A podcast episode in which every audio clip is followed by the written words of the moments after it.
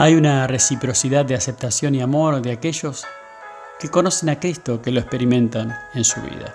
Este espíritu acogedor que Jesús describe es capaz de dar espacio relacional, espacio para las imperfecciones junto con el perdón. Hay un agudo sentido de seguridad y protección, capaz de compartir de manera vulnerable, sin temor al rechazo, solo aceptación amorosa. Admiro como Henry Neumann pone la pluma sobre el papel en la intimidad relacional saludable. Escribió, una intimidad humana madura requiere un profundo respeto por el espacio libre y vacío que debe existir dentro y entre los socios, y que pide una protección y un cuidado mutuos y continuos.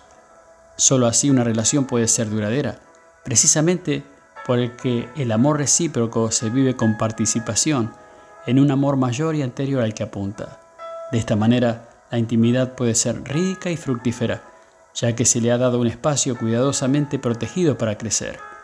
Esta relación ya no es un apego temeroso el uno al otro, sino como una danza libre que permite un espacio en el que podemos avanzar y retroceder, formar patrones constantemente nuevos y vernos como siempre nuevos. La intimidad es el fruto de la conexión relacional, como dice Naumann, rico y fructífero, espacio protegido en el crecer.